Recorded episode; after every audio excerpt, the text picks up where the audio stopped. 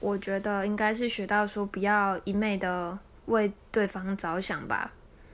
虽然说付出不一定要要得到什么回报只是有时候你可能就是很为对方着想希望对方成熟一点可是对方想的根本就不是像你想的这样。所以我觉得不管是在谈恋爱还是什么情况还是要多为自己着想一点。